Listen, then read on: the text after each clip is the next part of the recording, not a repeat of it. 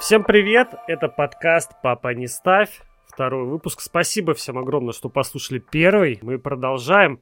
Сегодня у нас э, будет выпуск про плей-офф, поговорим в основном о нем, но сначала, наверное, обсудим регулярный чемпионат.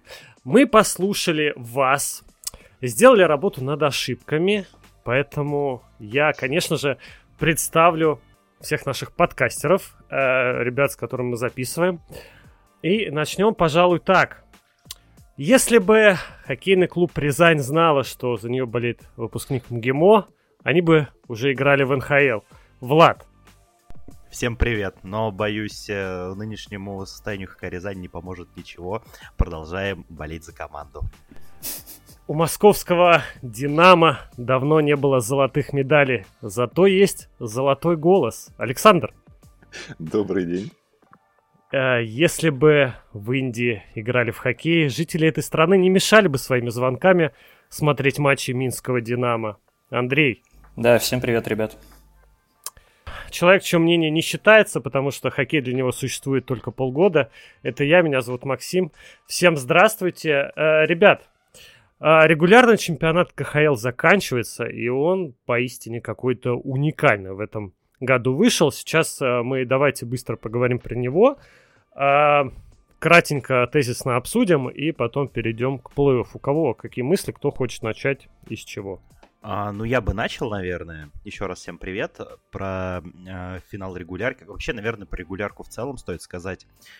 А, у меня одна мысль, даже две, что, во-первых, давно не было смотреть так интересно, давно не было настолько плотной таблицы на всех уровнях давно не было того, что у нас команда, которая стартует и где-то плетется на седьмом месте, э, команда из Санкт-Петербурга, да, неожиданно плелась на седьмом месте и внезапно, в скобках не очень, она оказалась э, на первом месте.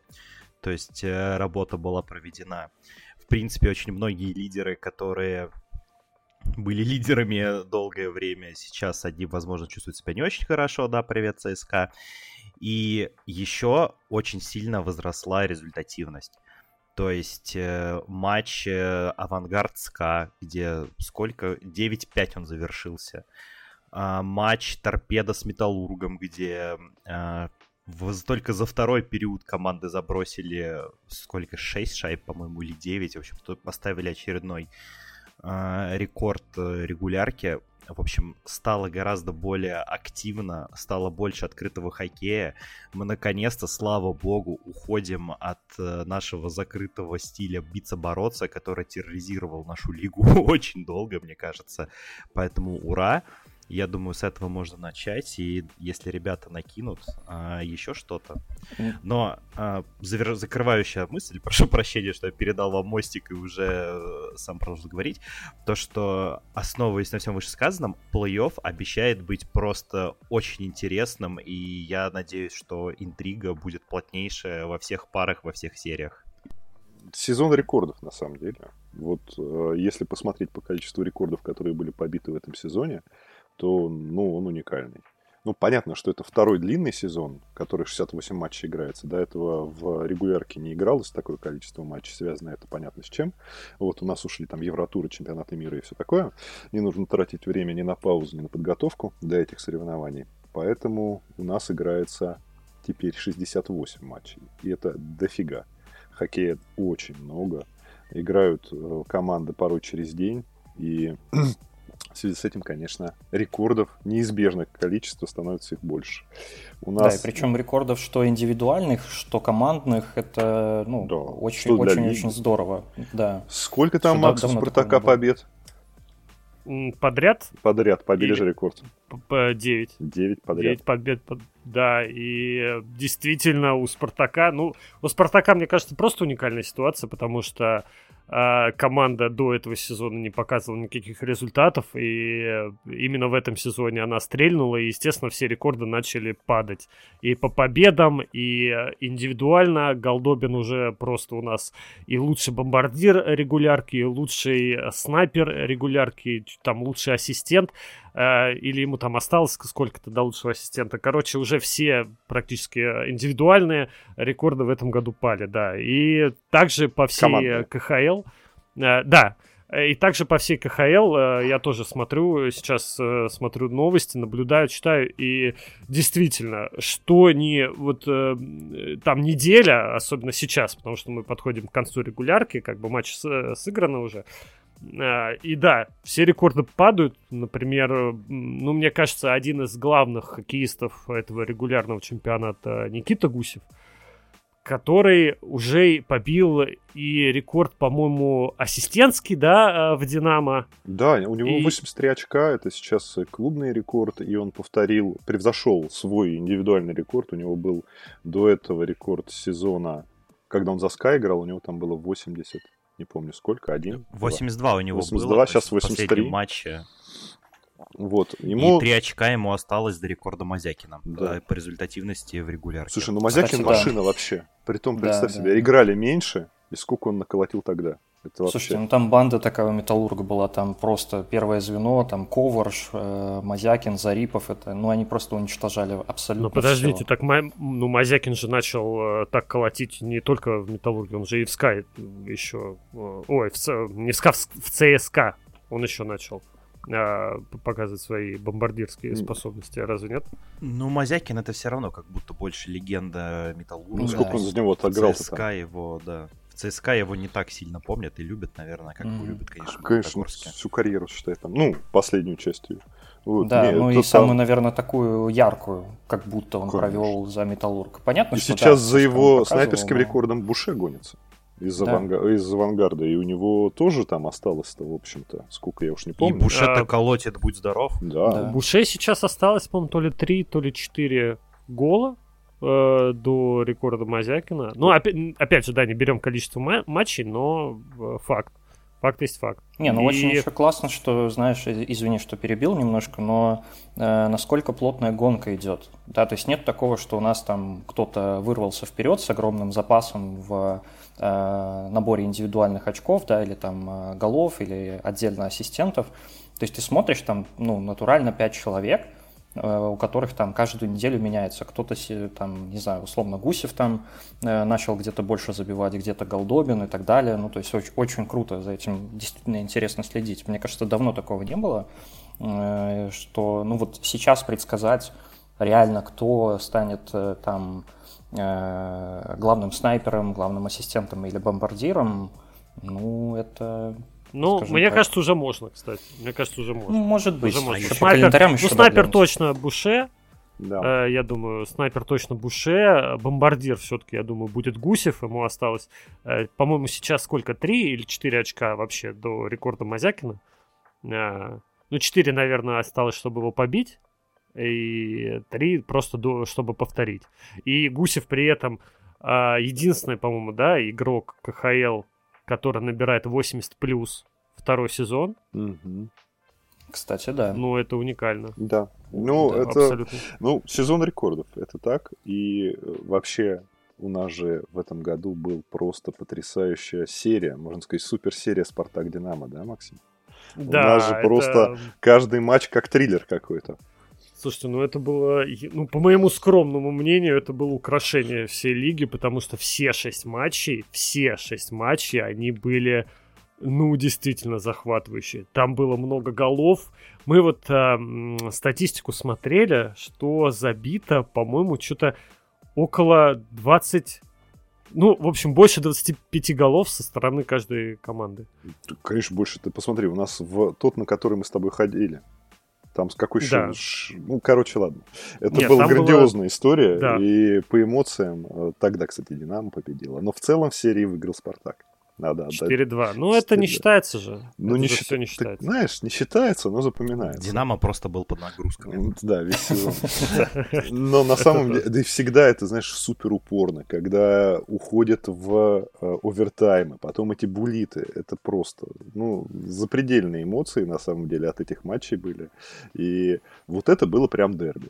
Это было вот, прям кстати, дерби. я об этом хотел сказать. Да, что мы, походу, есть такая вероятность, что мы смотрим зарождение такого нового дерби, потому что, ну, понятно, что и Спартак из Москвы, и Динамо э, московская тоже, но э, как будто, не знаю, может, э, Саша, ты меня поправишь, но мне кажется, не было никогда э, такого накала, что там какой-то афиши, что а там Спартак, Динамо, А сейчас это прямо ну, матч дня легко, если этот матч происходит. Ну, это, во-первых, сразу да. результативность, гарантированно. Да, да. Ну, Хотя вроде как Динамо играет больше в оборонительный, но это не важно. В этих матчах это не важно. Будет просто там по 6 голов. У нас в этом э, сезоне рекордный матч какой с ними был? 8-7. 8-7. 8-7. Ну, это с э, овертаймом. С да. овертаймом. Первый раз, когда по 7 э, в ворота друг друга забили команды. Ну, это Как вообще... мне жаль вратарей, божечки. Это просто Хотя казалось бы, что у Динамо... Да и тренеров, честно говоря. Ну да, да. Ну, тренера-то ладно, они ну, хоть привыкшие. Ну, вообще про оборонительный стиль Динамо это, конечно, так немножко загнуто, потому что там смотришь на состав, вообще ударных троек mm московского Динамо и думаешь, ну какая там оборона, когда у вас э, пакет, Адел, Гусев, Уилл, Минел. то есть это какие-то, Все... ну, то есть уже так. люди, с, которые большое, огромное количество очков набрали, огромное количество забили голов.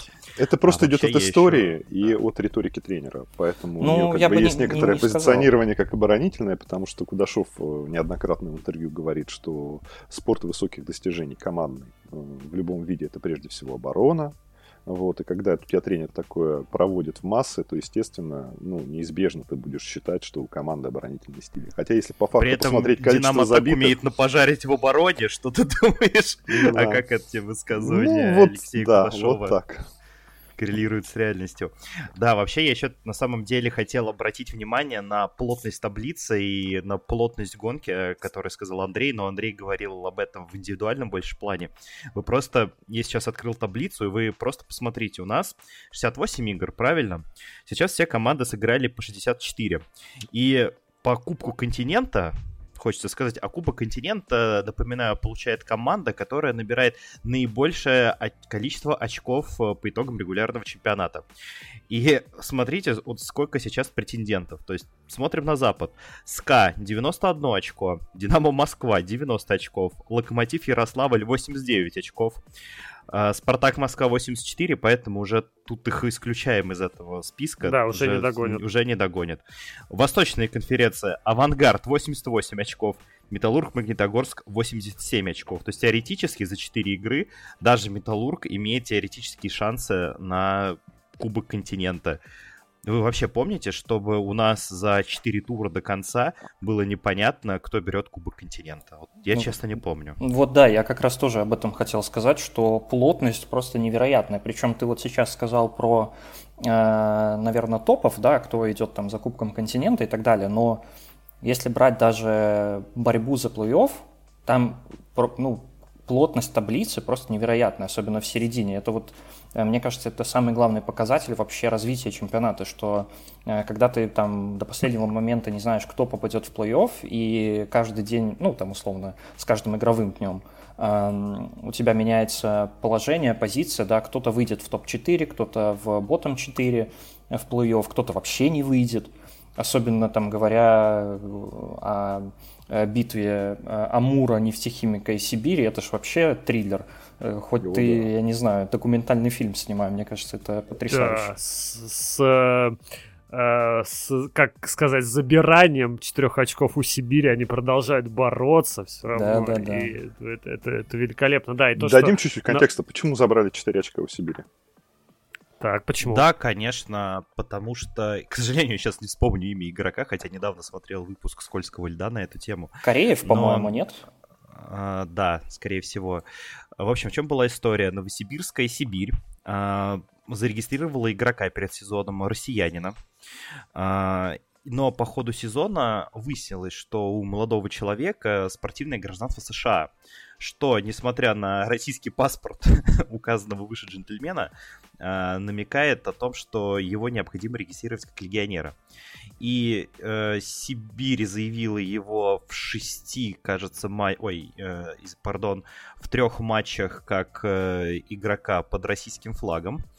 Два из этих матча Сибирь выиграла, один проиграла с Борисом. По-моему, четыре но... матча было. Четыре матча, матча было. Вот, да, по фактике мы можем сейчас продолбаться, но я думаю, что в целом история понятна. Что как Нет, бы да, там четыре но... матча, ребята, да, почему четыре очка? Четыре матча, и получается, они два выиграли, два проиграли. Ну, и ну... все э, очки, набранные в этих четырех матчах, они э, были как-то убраны Потому что у нас есть лимит, лимит на легионеров, три штуки на команду, вот. И, а он за этот лимит выходил, его заявляли как раз четвертым легионером на эти матчи. И Сибирь боролась, писала письма. Кстати, привезла письмо от Барыса, с которым один из матчей они играли в лигу, когда они оспаривали на заседании, что вот у нас есть письмо, что Барыс не был против, что против них играл четыре легионера. Ну, Но... слушайте, мне, мне кажется, это странно, потому что ну, мнение Барыса здесь спрашивать вообще нельзя. Ну, естественно, как бы поэтому... Регламент. Апелляции все отменили, решение осталось в силе, минус 4 очка, и, конечно, команда была... Ой, слушай, они прям расстроились, и они прям... Ну, это расстройство сказалось ну, на игроках очень Честно сильно. говоря, да. На самом деле, когда эта история всплыла, я подумал, ну, 4 очка, и, по-моему, я вам об этом говорил, потому что 4 очка как будто не так страшно. А сейчас у нас финал регулярки, ну и Сибирь была достаточно э, сильно повыше. А сейчас у нас э, конец регулярки, и Сибири, если эти плюс 3 очка, э, 4 очка, прошу прощения, у них было бы 66, и они бы от Амура отставали бы на 4 очка, и то есть, ну, были бы еще шансы где-то побороться. У Амура 68. Я вот сейчас таблицу У Амура открыл. сейчас 70, у меня таблица на флешскоре открытая. А у меня а, старая, что у Амура, у, у Амура игра... Амур на, на одну игру больше сыграл, у Амура 65, 65 Все, игр сыграл. Вижу. Да, ты прав. У меня табличка старая была. Ну и, кстати, да, надо добавить, Саша, что... Переставай, наверное... Саша, пользоваться Гуглом, пожалуйста. Да, да, да. Ты... Потому что по этой логике у трактора должно быть уже не 74, а очков 90 примерно, да. По логике Гугла трактор идет за кубком континента, честно говоря. Сейчас вы Можно, кстати, немножко... дали такую, а надо объяснить теперь для слушателей, что, в чем прикол-то. Ну, объясни, Саш, пожалуйста. Э, каждый раз, когда играет трактор, я смотрю, э, просто вбиваю КХЛ в поисковик поисковике Google, и там, естественно, высвечиваются матчи. И э, в Google работает, я утверждаю это, я убежден, э, что там работает какой-то яростный фанат, который трактор отрицает действительность. И э, он всегда, Google отражает мне результаты, не соответствующие реальному положению дел. Если трактор проигрывает, э, допустим, 2-1, то Google мне отражает победу трактора 3-0. При этом он даже раз, дает разбивку по периодам с голами. То есть это не типа... И я вот, э, а у нас в чатике в хоккейном, где мы все общаемся, у нас есть Владимир, который болеет за трактор. Я регулярно да, там Вове пишу. привет. Да, Вове привет, я регулярно его поздравляю. И, как выясняется, я поздравляю его с поражениями. Вот. Считаю, и такое было дважды. Шлет грустные гифки. Да, это очень неудобно. Еще Андрей подцепляется тоже.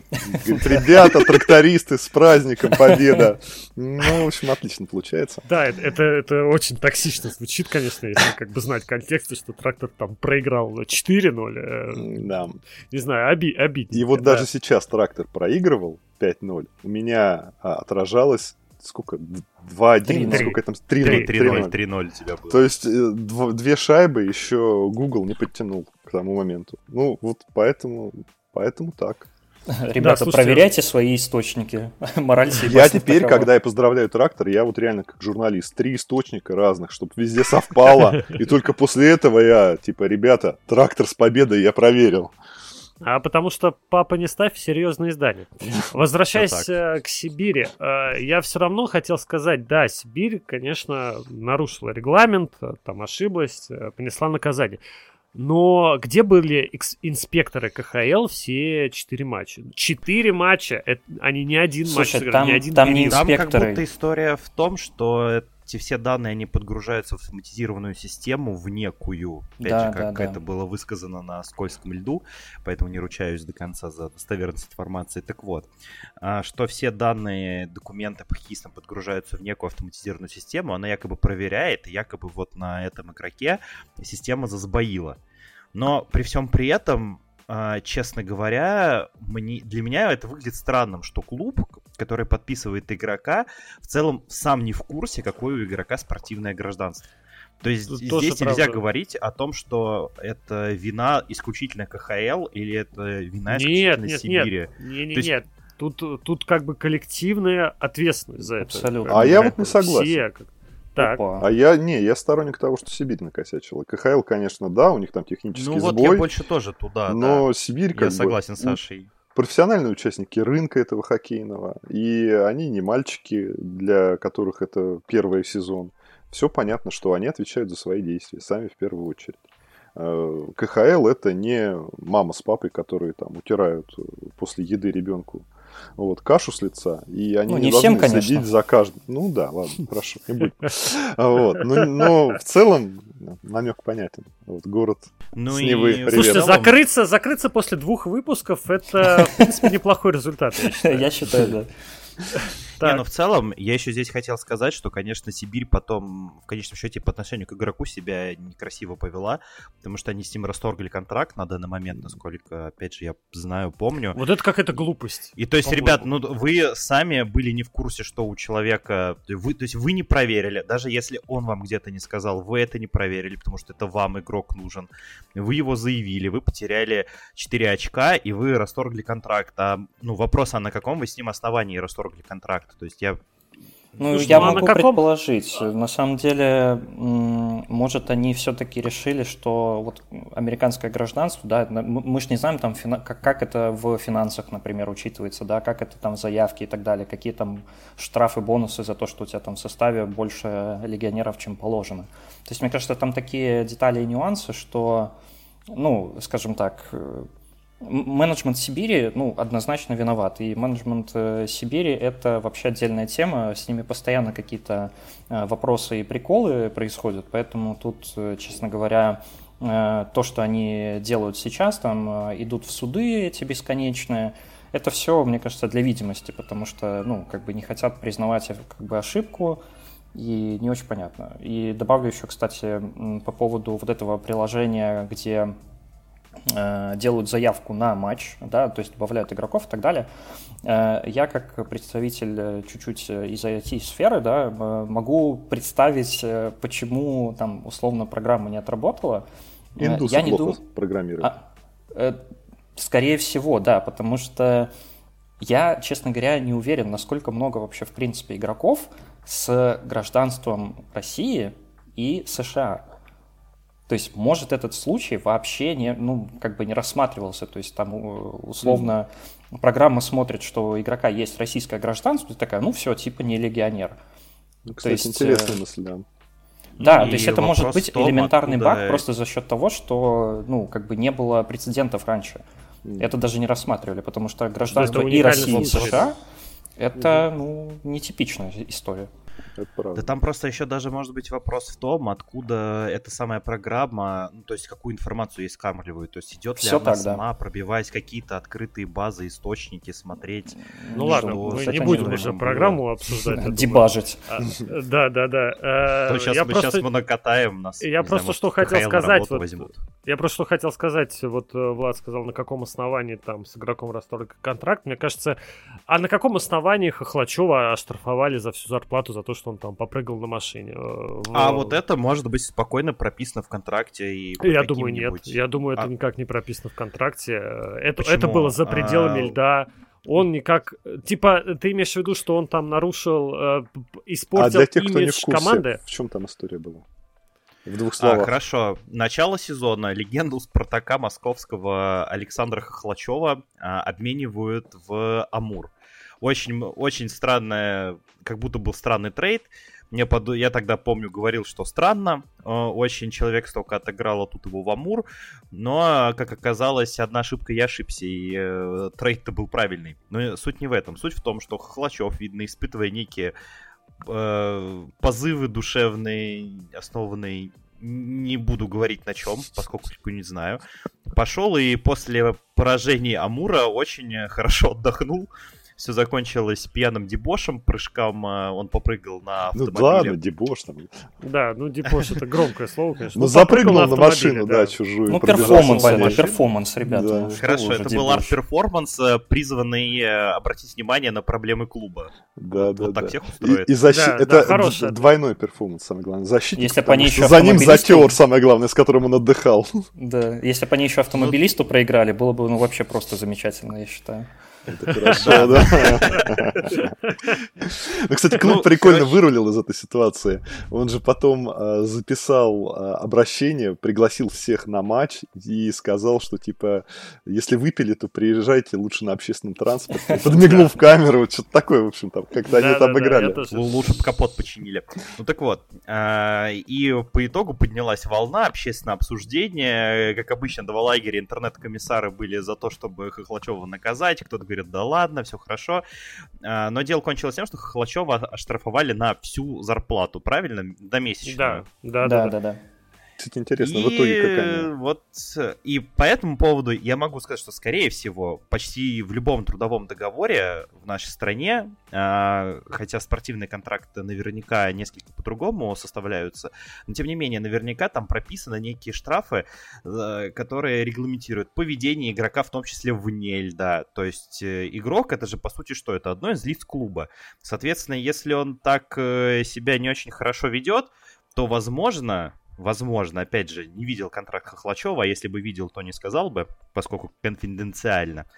А, скорее всего, там что-то такое прописано. Поэтому, я думаю, этот штраф, особенно если сам Александр по итогу не то чтобы против этого, ну, он имел место быть. Да. Это нервно. Я считаю, что это неравносильная ситуация, тому, что человека, с одной стороны, оштрафовали на зарплату, и он дальше играет, а с другой стороны, э, парня достаточно молодого просто выкинули перед плей-оффом, когда уже дедлайн закончился, и что человеку делать? Это ты ну, про это Сибирь, да. ХЛ да. играть? Да, да. да. Это я согласен. Я еще, кстати, по контрактам добавлю, вот э, по поводу поведения вне льда, да, по крайней мере, в НХЛ и в КХЛ наверняка тоже, у многих игроков указывают э, там такие запреты на, допустим, э, занятия спортом определенным, допустим, там лыжи какие-нибудь, да, или Ой, экстремальный ну это, это не только, это не только в НХЛ, в футболе тоже такая Ну, тем не менее, я к тому, что это тоже да, вне да, льда, как бы, поэтому вполне Паркур возможно, мог быть запрещен, и... да?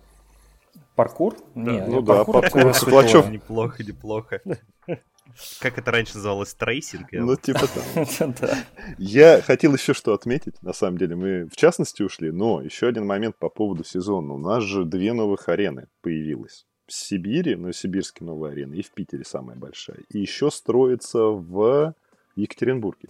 Короче, и в Нижнем Новгороде. Да, и в Нижнем Новгороде, конечно. У нас, короче, в лиге становится просто какое-то количество крутых арен, которого не было вообще никогда. Это, конечно, я это очень правда. хочу побывать на матче, теперь, конечно, в Питере, потому что 22,5 угу. тысячи. Картинка, которую они сейчас оттуда дают, показывают, это просто аж волосы встают от того, да. как это круто выглядит. Там настолько... И самое главное, она забивается. Даже на, ну, на матче открытия понятно, вот. Э, ну, там хотя Сочи, вот это было 50 на 50. С одной стороны, матч открытия придет ли народ, с другой стороны, а, собственно говоря, на Сочи-то идти не очень интересно СКА, мне кажется, болельщикам, потому что результаты... Ну, нейтральному болельщику, слушай, ну, прийти посмотреть на голы, особенно если ты там... Да, да. Чисто на расслабоне посмотреть хоккей, классные голы, быстрая игра, ну, то есть это... Слушай, здесь ты точно уверен, что получишь хорошее настроение по итогу, что твоя команда выиграет? И выиграет с крупным счетом. Почему бы не пойти, не да, посмотреть да, на да. классную арену? Просто это возьмите... не как ты идешь... Да. Короче, надо делать выезд нашего подкаста туда. Конечно. Устраивать Блин, прикиньте, спецрепортаж. Как, папа не э, ставь Санкт-Петербург. Да, как в футбольной биге ходим, ходим, спрашиваем болельщиков, задаем им а, неудобные вопросы разные или наоборот удобные. Да, вопрос... Еще петлички надо купить, конечно. Да. Снимем все, как водится, на iPhone. А еще, еще одна новинка нашего этого сезона. На самом деле, это продолжение тренда предыдущего сезона. Но все же, тренеры, которые Влад хорошо их назвал тренеры новой школы, ну, можно сказать, новой старой школы, той самой советской, про которую Ларионов сейчас пытается ее восстановить. Вот у нас появился Козырев, который а, бывший а, помощник. Помощник. Да, и сейчас он в Северстале тоже пропагандирует атакующий а, пасовый хоккей. Вот. И у нас а, Жамнов, здорово изменился по сравнению с собой прежним э, олимпийской сборной. Ну, сборная, понятно, конечно, немножко другая история, но все же очевидно, что человек прям вдохновился историями Ларионова, история Ларионова с его торпедо в плей-офф того сезона, когда они выбили Динамо, прошли во второй э, тур, и там, в общем, тоже неплохо играли, хоть и дальше не прошли. И собрали под Спартак в этом году шикарный состав, атакующий состав. И Жамнов именно под этот состав поставил атакующий хоккей. У нас есть клубы, которые прям вперед, в атаку. И это очень... Влад вначале обозначил, что наконец-то уходит э, автобусный. Хотя не уверен, что как хоккей автобусы применимы, но оборонительный хоккей. Ой-ой-ой, тут сейчас Дмитрий Квартальнов э, расскажет про автобусы, все. Ну, есть, конечно, у нас остались, Мастер. понятно, тренеры. Но то, что вот эта новая волна приходит, и то, что они с другим взглядом на происходящее, с другим взглядом на тренировочный процесс, позже собираются, э, не мурыжат людей по три месяца на сборах, как бы, это очевидно. Ну и классно, что все-таки легенды да, хоккея там, российского, советского, они приходят и приходят где-то эффектно, где-то эффективно, да, то есть, ну, не надо забывать, что Федоров еще как тренер, он молод, какой-то да. третий сезон всего лишь, Конечно. да? А у нас вся пятерка русская пятерка из Детройта. А, ну ладно, не вся, извините. Ну, не вся, да. Ну, да. да. Константинов. Да, по понятным причинам, да, он в инвалидном да. кресле. Вот. А, но, ну, Фетисов, да, у нас сейчас... Ну, Фетисов, он участвует в жизни, э, как бы, КХЛ, и, в частности, по-моему, Адмирал, да, это его там такая история. Ну, там Фетис Фарена, да, был в Владивостоке. Ну да, да, вот. Ну, э, вы знаете, это много где у Фетисова есть арены. Я скажу так, у меня в городе подмосковном моем тоже есть арена, которая под патронажем Фетисова. Поэтому это как бы не такой уникальный случай. Но то, что у нас Козлов, то, что у нас Ларионов, то, что у нас Федоров, э, они тренеры в лиге в нашей. Ну, это Ковалев очень... тот же. И это кстати. люди, которые настолько на самом деле хорошо понимают хоккей и со всех сторон, потому что тот же Ларионов, он и центром успел поиграть, и защитником, уже когда уже ближе на излете своей карьеры. Ну, то есть Федоров это один вообще из, наверное, умнейших центров в истории советского и российского хоккея. И, то есть, ну, он человек без тренерского образования, но это тот случай, когда человек настолько хорошо знает и понимает игру, что оно ему не нужно. И более того, он а, не только игру хорошо знает и понимает, он прекрасно еще понимает психологию игроков, причем игроков-чемпионов. И э, последнее, но не менее важно, у него еще невероятный авторитет. То есть, ну вот ты, даже если ты выиграл два кубка Гагарина подряд, да, Миша Григоренко, все равно, когда у тебя есть человек уровня Федорова, ну что ты можешь сказать ему, что ты думаешь, что он тебя ничему не научит или ничего не расскажет, естественно, такого человека будешь слушать, просто потому что ты уже, ты уже до таких высот, ну, не прыгнешь. Ну, опять же, опять же, это, это же такая... прозвучало, но как это, есть. Это же такая история, что быть классным звездным э, хоккеистом, игроком не то же самое, что быть хорошим тренером. И вовсе не обязательно, что ты после своей звездной карьеры будет, будешь хорошим тренером. Ну, мне кажется, если взять конкретно Федорова, то он как будто доказал, что в его случае это равносильно. Да, он потерялся немножко в этом сезоне, но... Там вся команда потерялась. Да, но вся команда потерялась, и я бы не сказал, что это прям вина исключительно тренера. Вот, кстати, э, давайте перейдем к хорошей теме э, по, по поводу регулярки. Будем уже, наверное, закругляться mm-hmm. немножко. Но все-таки э, открытие сезона и разочарование сезона лично для вас. Может, кто-то уже готов что-то сказать? Я легко Открытие могу Лада, разочарование, это... Ой, прошу прощения. Открытие Лада, разочарование, конечно, торпеда, потому что две абсолютно у торпеда две абсолютно разных э, половины сезона, и то, как на команду повлияла потеря Василия Атанасова, и то, что как будто сам профессор немножко поплыл, и это немножко грустно, поэтому я сейчас немножко проспойлерю э, к дальнейшему нашему обсуждению плей-офф, но мне кажется, если смотреть, ну, хотя бы на первый раунд на Западе, торпеда это как будто сейчас главный кандидат на то, чтобы уехать 4-0 и отправиться готовиться к следующему сезону и решать свои проблемы с селекцией. Ну, к сожалению, да. Я, честно говоря, соглашусь, хотя плей-офф это немножко другая игра, но тем не менее как-то да.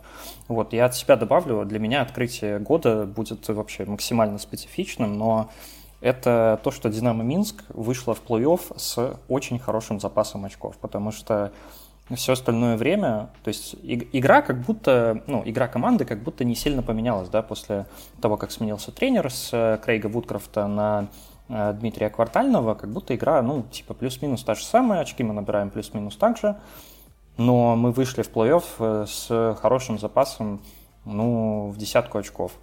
Вот, это такое для меня личное открытие. Слушай, у вас Второе... фрагментарно очень неплохо играете. Прям вот реально да, смотрел да. матч с Динамо, ну, Динамо Минск, Динамо Москва, и ну вы там иногда просто выдавали.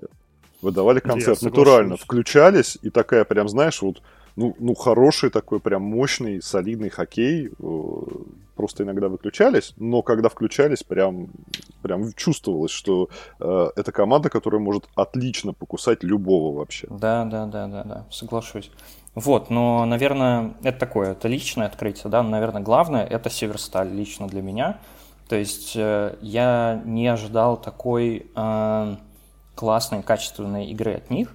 Они вообще там практически не теряют очков там последнее время, то есть играют на бешеных скоростях, реализуют много, э, и причем там и защита хорошая, и нападение, и вратарь отлично играет. То есть для меня это абсолютно э, открытие. То есть, да, Северсталь с Разиным э, тоже была неплохой, но такого я не ожидал. Еще и детьми играют, считай. Извините. Да, кстати, да, кстати, да. да. Сейчас Северсталь, Северсталь с Разином вот идет э, в топе Востока.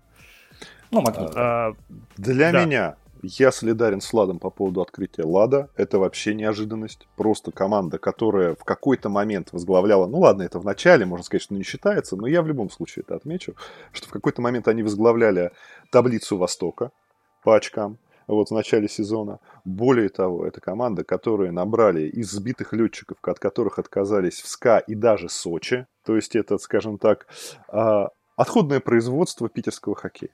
Вот. И они показали себя прекрасно. Они поняли, что это их последний шанс. Это вот как в голливудских фильмах, пора, знаешь, когда набирают команду из новичков и ветеранов, у которых там половина органов отбита. И они выходят в плей-офф, показывают всем класс.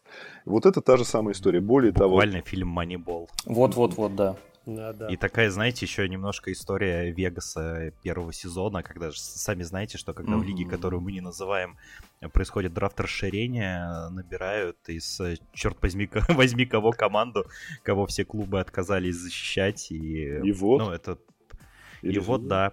И плюс ко всему, тут же что накладывалось, что Ладу в свое время спустили в ВХЛ с КХЛ за проблемы с финансированием в том числе. И как будто бы казалось, что ну сейчас их возвращают, ну с какими-то оговорками, может быть, э, как-то они будут опять играть так же, как несколько лет назад, а играли они несколько назад уныло, они и в ВХЛ играли достаточно часто уныло, и тут они начинают играть и, и играют, и То играют. Есть... И э, тренер, что самое главное, от него почему-то как-то, как будто бы не знали, что ожидать. Он первый раз зашел в КХЛ, хотя я до этого работал в сборной, браташ, и а оказалось, что все, он прекрасно понял, с кем работает, какой хоккей надо ставить. Они звезд с неба не хватают, но, как говорится, и свое не отдают. И он демонстрирует, что даже с такими людьми можно спокойно, уверенно выходить в плей-офф. И, возможно, ну я не буду говорить добиваться там результатов, но выход в плей-офф это уже результат для Лады. Это вообще никто не ожидал, а они это показали. Поэтому для меня открытие сезона это Лада. И причем Лада а... очень уверенно заходит в плей-офф. Да? То есть не, не то, что там на последних э, очках, а прям так хорошо по сезону, прям стабильно, нормально играют. Это прям супер.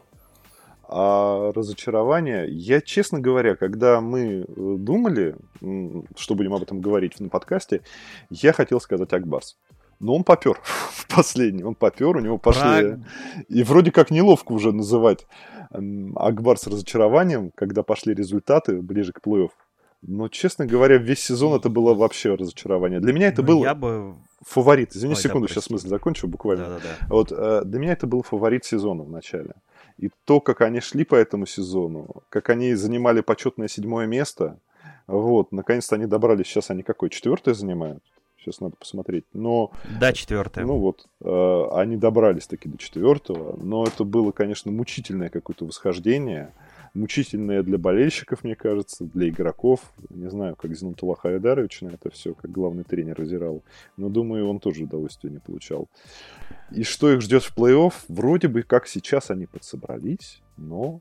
но Честно говоря, Акбарс это всегда такая, знаете, достаточно специфическая команда, которая может быть как лидером. Ну, то есть, то знаете, фактор Зенитулы Хайдаровича. То есть его любимый стиль — сжать булки, возня по бортам — Главное не дать забить, свои моменты найдем, реализуем. Благо исполнители есть. И но... честный труд вознаграждается. Естественно. То есть даже они же в прошлый... Я, к сожалению, плохо помню конец прошлой регулярки. Вот Саша мне как-то говорил, что да нет, они играли хорошо, они возглавляли Восток в свое время. Но я смотрел э, первые два раунда, вот кажется, до того, как они дошли до финала Востока, блин, ну за игрой Акбарса было, ну, тяжело наблюдать. То есть как они еле-еле Адмирал вымучили, как они тоже с проблемами прошли первый раунд, потом этот Адмирал, потом вот к Авангарду уже, Авангард они, конечно, собрались, грохнули их вообще без шансов. Но при всем при этом э, это команда, которая играет, как любит говорить э, журналист Шевченко, которого я на дух не выношу, но всегда играла в блевотный хоккей, с моей, опять же, точки зрения, да. Это сказал, а, кстати, Филат, Никита Филатов. Да. А, это Никита Филатов сказал. Запустил ну, массу, да. Извините, я не смотрю, это хоккей брат, я осуждаю эту передачу, но тем не менее. А, и все равно это команда, которая в том составе и с тем тренером, который у них сейчас есть, это всегда фаворит, один из главных на Кубок Гагарина, как, что бы они ни показывали к завершению регулярного чемпионата. Так, Саш, а тогда для тебя разочарование это? Ну, наверное, все-таки я не буду менять свое мнение, потому что с таким, с таким составом, угу. какой есть сейчас у Акбарса, а состав там, ну, мое почтение, вот там звезды лиги, а, так играть, ну, это уныло, это плохо, и, честно говоря, я не знаю, что их ждет в плей-офф, вот, но я, не знаешь, мне хочется, чтобы я понимаю сейчас, я, может быть, как-то болельщиков в Казани обижу, но мне хочется, чтобы за такой хоккей с таким составом, вот это соотношение, им в плей-офф воздалось. Чтобы, так сказать, хоккейные боги им сказали, ребят, ну, чуть-чуть надо немножко по-другому себя строить, вот, в хоккейном смысле. И, в общем, первый раунд и до свидания. Такой хоккей нам не нужен. Вот, отлично ты подвел итог. Идите и бейте. Давай, а... расскажи свои. Ну, э, я тоже хотел сказать про Северсталь, э, но э, как бы Андрей уже тут э, сказал, и как бы по -по получше, чем сказал бы я, поэтому для от открытия сезона для меня, конечно же, я назову это Спартак. Почему? Потому что, ну, много факторов для этого есть. Э, мне кажется, для самого Спартака этот сезон открытия, и то, что они так уверенно в топ-4 Востока забрались, и выходят в плей-офф э, без каких-то вопросов вообще. Э, ну, я уверен на 90%, что мы на четвертом месте останемся. Вот, яркие игроки, яркая игра, классный тренер. В общем, ну, Спартак для меня это, конечно, открытие сезона. Вот чего я не ожидал, того я не ожидал. Вот, по разочарованию, я, наверное, в другую конференцию тоже не буду идти. Я назову ЦСКА.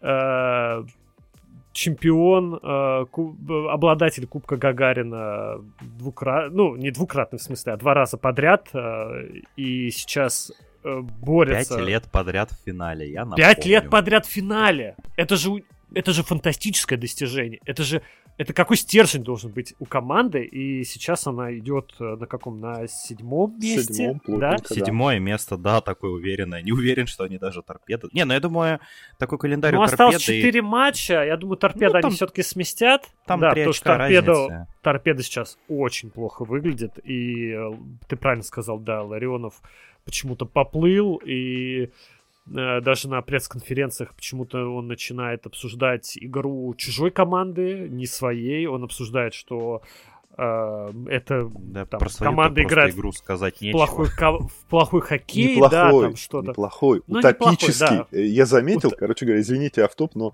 я заметил, люди странным способом, есть прям их немало таких людей, которые используют слово утопия в каком-то своем значении. И Ларионов, судя по всему, один из них. Он сказал о игре нефтехимика, что они играют в утопический хоккей, и это ему не нравится, и он такой хоккей не любит. И он говорил это в контексте негативном. То есть... Да, он, типа о, утопить Наверное, вот, видимо, он подумал, да, утопить. Потому что это очень странно звучало, ну, соглашусь. Это как у нас много людей почему-то используют слово нелицеприятный в негативном да, контексте кстати. тоже. Вот. Э, я еще хотел заметить, да, ну, про ЦСКА, понятно, уже все сказали. Ну, седьмое место Про ЦСКА команды... я могу включиться, вы знаете, я не недели две назад очень сильно и долго бомбил на эту тему, но... Да, поэтому пока, пока придержим коней. Ну вот. Вот э, это дал. Да. Не, как бы не по стилю э, ЦСКА сейчас находиться на том месте, где они, э, где они есть. Я просто хотел сказать еще, что э, мы говорили, вот Андрей затронул эту тему, что э, очень плотная таблица. Э, да, сейчас очень плотная таблица у нас, но опять же, э, например, у нас на Западе, ну, три команды, которые очень сильно выпадают. И я не знаю даже, ну, что с ними как бы можно сделать, а, потому что у нас нет как бы систем, э, системы драфта какой-то или что-то еще, но у нас вот Витязь и Кунлунь, ну, Сочи еще вот э, тоже можно к ним э, приписать, ну, они сильно сильно как бы выбиваются из общего контекста. Просто... Если, если Восток не так сильно, у Востока там, ну, там очень много сильных команд, действительно. Борис очень сильно провалился в этом а, году, прям катастрофически. Борис, так да, и Адмирал. Ну, ну вот, Адмирал э... жалко, честно говоря. Э, Это тот, правда. тот хоккей, который они показывают, ну, просто любо-дорого смотреть, реально. Как вот. они работают со зрителями. Абсолютно, да. И там люди ходят, болеют, то есть, ну, это... Раньше вот Адмирал, да, это все как-то так относились, типа, ой, ну, там очередной какой-то непонятный проект. По факту, ну, реально классно. Люди ходят на, на Дальнем Востоке, все замечательная команда, игра, э, играющая вполне. В прошлом году и в плей-оффе там пошумели и так далее. То есть поэтому, ну, жалковато, что они, конечно, так э, э, чуть просели, но как есть. Ну, когда они отдали Серебрякова за сколько? За 20 миллионов рублей, я уже тогда сказал, что ну все, пока готовимся к следующему да, сезону. Да. Ну, в таких командах сереб... вратарь э, это один из ключевых, конечно. Ну, вообще, как говорят, что вратарь это больше, чем полкоманды, да, такое есть э, негласное хоккейное заявление, скажем так. Но для Адмирала, конечно, это таким стало, наверное, ну, не последним гвоздем в крышку, сами знаете чего, но что-то близкое к этому. К сожалению, да. А, На самом деле, я вот давно говорю о том, э, конечно, этого никто не слышит, но как бы, да, и кто бы меня слышал. А, но у меня мнение есть достаточно давно, но достаточно четкое, что то, чему нам надо ввести снова, как будто нам нужно опять вернуть э, принцип спортивной ротации по конференциям. То есть у нас есть э, Сочи, Кунь, Лунь, Витязь, у нас есть Борис Адмирал. Ну хорошо, ладно, Борис никто трогать не будет, но, допустим, продумать как-то эту систему, что все равно команды, которые очень сильно провалились по ходу регулярного чемпионата, все-таки, ребята, давайте вас спустим э, в ВХЛ, поиграйте в ВХЛ. Потому что в этом году если посмотреть на ту же ВХЛ, есть команды, которые вполне себе достойны и по уровню хорошо смотрятся. То есть они могут играть в КХЛ, если опять же им э, немножко помочь с игроками, кого-то найти. Очень хорошо в этом году, например, играет Молот, э, Тюменский Рубин, АКМ Стулы прекрасно играет. Э, я в декабре смотрел русскую классику, а, которая происходила в... К сожалению, не помню город, а, позор мне два по географии. В общем, а, Югра принимала у себя в, Хан... в Ханты-Мансийске, принимала тульский АКМ. Играли на открытом льду, зима, очень, кстати, был классный антураж. А, в плане того, что, знаете, все в таких стояли советских, ну, не шинелях, шубах таких очень. Зрителям, наверное, тяжко было смотреть, но это была плотнейшая игра с хорошим уровнем, с комбинациями и с очень красивыми голами. То есть, э, и у меня вопрос, почему эти команды не могут зайти в дивизион повыше? Да, может быть, они вылетят э, из КХЛ назад в вышку, но как минимум это было бы интересно. Как минимум это бы заставило клубы вроде Кунь-Луня э, ну, ну вот из-за настолько сильно Извини, Влад. Не настолько сильно просиживаться, э, просаживаться. Хотел сказать, я да. думаю, из-за Кунлуня именно, и, ну, в том числе, и не будет никакой спортивной ротации, потому что Кунлунь ну... это такая история, которая должна оставаться в КХЛ, пока это интересно китайцам. Вот, это какая Китайцам это, к сожалению, не интересно. Ну, вот как выяснилось в этом сезоне, что готовили вроде как Кунлунь э, состав сборной, а в итоге взяли своих внутренних. Ну, это какие-то их внутренние терки, может быть, в следующем сезоне разрулят. Но пока Кунлунь ну... остается, и понятно, что так бы он вылетел вылетал в ВХЛ, ну, или куда ему вылетать. В общем, ну. учитывая, что Международная лига, мне кажется, ту проблему, которую я обозначил, ее чуть-чуть э, решали через пять легионеров. Э, вот большее количество легионеров помогало низовым клубам а, играть э, увереннее. И в том сезоне, когда было 5, э, ведь выходили же с Востока вот эти ребята в плей-офф. А в этом году 3, и, и вот. И вот результат. Я, Мне кстати, кажется, добавлю... что возврат к пяти легионерам да. пойдет на пользу. Э, да. Я единственное добавлю по вот спортивной ротации, да. В хоккее это вообще, кстати, не принято. То есть, если вы посмотрите другие лиги, вообще любые, там, неназванную, да, и так далее, э, этого SHL нет. тоже, например, да. Да, да, да, да, да. И... Никто из SHL не упадет в Альсвенском вообще никогда. Это сейчас вот. на каком? На эльфийском? Ну, типа. Да, э, так вот, почему этого никогда не будет? Ну, или будет, но не скоро. Э, потому что в хоккее во многих лигах есть минимальный бюджет у команд, и лимит зарплат. И, ну, я думаю, все прекрасно понимают, что команда из ВХЛ, даже если она играет супер классно и все такое, ну, бюджет не будет сопоставим там с бюджетом, там, допустим, а, там, клубов из нижней части таблицы. Я думаю, что это вот чисто с точки зрения такой юридической, бюрократической, да, это просто бешеная головная боль, Потому что с точки зрения логистики, календаря, я думаю, что это вообще не проблема, если уж на Дальний Восток летают. Э, но этого никогда не будет. Вот в моем понимании, пока есть э, лимиты и так далее, ну, этого не будет. Потому что в том же футболе, да, есть э, там вот финансовый фэрплей и так далее, но этого, ну, не, не так это сильно распространено. И плюс ну, вторые лиги, кажется, вот эти ВХЛ можно... и АХЛ, к примеру, если брать там э, с НХЛ, да, там же у всех игроков, у многих, у многих, прошу прощения, э, двухсторонние контракты. И очень э, такие определенные правила о том, сколько ты можешь играть, э, допустим, в НХЛ, да, чтобы считаться уже полноценным игроком, либо сколько ты можешь в АХЛ играть. То, а двусторонний что... контракт это когда у тебя подразумевается игра и там, и там, и в лиге.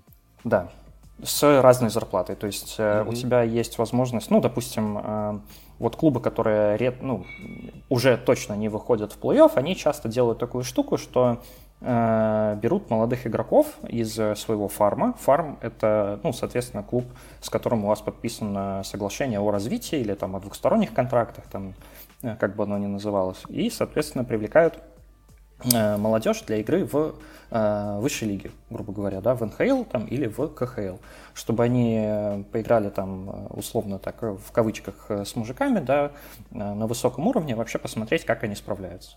Mm-hmm. Вот, и поэтому спортивная ротация, это было бы замечательно, но, честно говоря, я вообще не представляю, как это можно реализовать там в ближайшем ну, будущем. Ну, может быть, какой-то советский опыт использовать, там же было, я насколько помню, такое. Да, вот. да, по-моему, было. Вот, ну, более того, в Советском Союзе и кубок игрался помимо чемпионата, и, ну, там форматы Кстати, часто да. менялись, не всегда там было, там иногда по очкам побеждали. Иногда была система, как Олимпийка, они это называли, по сути, тот же плей-офф, ну, скорее даже чемпионат мира, когда из групп выходят дальше. Там четыре группы делились, выходили дальше. Там, по в 50-х первый раз я читал такое. Использовали. А, и, кстати, у нас же нововведение в этом сезоне относительно плей-офф. Я думаю, вот это будет мостик, через который мы можем... Да, я думаю, можно начинать. А, пока, пока не, э, не, не поставили, не построили этот мостик, э, я тут, знаете, что заметил? Что мы буквально о всех командах э, КХЛ высказались, кроме почему-то Салават Юлаева. Ни слова про Салават Юлаев мы не сказали. Ребят, мне кажется, это надо исправлять, потому что команда э, из Уфы, э, ну, одна из немногих, кто абсолютно уверенно двигался по сезону вверх, стабильно набирая очки. Ну, кстати, не и... очень уверенно в начале. В начале. Да, было. В начале, в начале были в... пробуксовки, да. и в начале очень много говорили о том, что Козлов не тянет что вот это прошлый О, сезон. это я помню, да, да, да сентябрь-октябрь, да. Да, но потом как-то все у них нормализовалось, и да, действительно, ты прав, у команды да, сейчас вообще прям шикарно. За Салаватом сейчас приятно смотреть, потому что, ну, исторически для меня Салават это был командой, которой вообще никак непонятно, что от нее можно было ожидать но она очень долго выезжала на Умраке Хартикайнине и третьего легионера из этой троицы я всегда забываю. А, то есть вообще, что одни... То есть тоже чуваки играли как им по приколу. Типа, если Умурку сегодня хорошо, он забросил хитрик, команда выиграла. и чего от нее ожидать потом, ну, то есть вообще никогда не... То есть реально команда настроения была. И при Вестерлунде, при, что при Цулыгине, но у них как-то все это всегда было очень странно за ними наблюдать. И тут я включу... Я весь сезон почти смотрел примерно ноль матчей Словат Юлаева. Я включаю какую-то их игру недавно относительно, по-моему, с Авангардом, что ли. Ну и прям... Или Сибирью. Нет, не Сибирью. Сейчас вообще могу наврать, но посмотрела три или четыре матча Словат Юлаева и очень симпатично, очень интенсивно очень сильно выглядит команда. То есть, знаете, они мне чем-то в том числе напомнили нынешний Авангард, потому что Авангард это команда, которая выходит и топчет, и примерно как... с Акбарсом. Вот, извините, я вспомнил, вот что это я ты сравнил, да. Ну, это было матч сильно. Салават Юлай, матч Салават Юлаев Акбарс был, была прекрасная игра, где Акбарсу дали сделать примерно ничего. Да, конечно, можно сказать, что там и Акбарс э, возит каловые массы по льду вместо того, чтобы в хоккей играть, но при всем при этом э, прекрасно играл э, Салават Юлаев э, и комбинация, как они закрывали игроков, как они убирали, как вот этот великий просто хит э, Панина по Радулову, где он его просто убийство совершил, и Радулов такой, да, отличный хит, спасибо, молодец. А он же обиделся И- на него, он потом с ним не разговаривал. Да. А, да, даже так? Да. Ну, просто потом эфир «Скользкого льда» э, Николишин, по-моему, сказал, что, ну, я думаю, он его похвалил, а на самом деле там видно, что Радулов вообще был недоволен. Ну, то есть, как, опять же, они играли на пятаке. Просто ты зашел на пятак, ты там умер.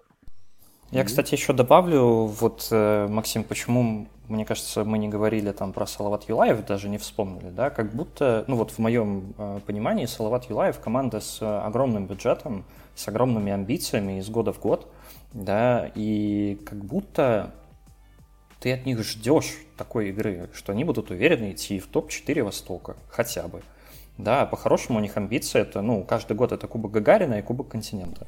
И как будто Андрей. можно налоги вовремя платить. Да, вот. Пока не разогнал по поводу бюджета, я тебе напомню, что у них буквально э, новость последнего месяца была, что у них задолженность перед казной и счета арестовали. Это Вот, понятно, это понятно. Э, Это все ясно. Я вот тоже, когда мы говорим про амбиции там, того же Салавата Юлаева в плей-офф, да, я всегда говорю, что главный соперник Салавата – это сам Салават Юлаев. Да. Потому что вот эти приколы там, это ж не первый раз с заморозкой счетов там и какими-то невыплатами. Э, Поэтому, ну, в любом случае, они же платят огромные деньги своим хоккеистам. Огромные. То есть у них, э, ну, это не середина таблицы по бюджету. То есть это, это грант. Кому мы доверяем? Никому, а себе. Себе в первую очередь. Вот-вот-вот, да. Поэтому Салават, я как будто ожидал, что они должны вот, ну, хотя бы топ-4. Ну, не, ну я думаю, у нас есть такой пул команд, от которых мы ожидаем. Да. Это там СКА, Адмирал, Магнитка, Сочи. Авангард. Барыс, У нас есть два пула команд, да, и мы ожидаем и от тех, и от других, но разные. Да, и вот с Салаватом было связано э, только, получается, два скандала, да? Ну, один, ну, не- нельзя сказать, что это прям- какие-то скандалы. А мы по сезону всё. говорим или в принципе? По сезону, по сезону. По этому сезону. да, Это, два кстати, очень важное уточнение.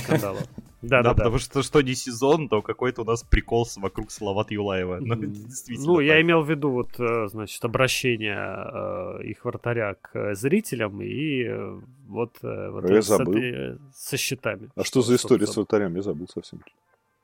Ну как? Вратарь и оператор. А, господи, это в Хабаровске, когда он по- этого, Ну, конечно. послал оператора, который к нему близко подъехал. Ну, понятно. Ну, да. Конечно. Ну, тоже Вот. пошумели. Да, чуть-чуть. Э, ну, история уже улеглась, да.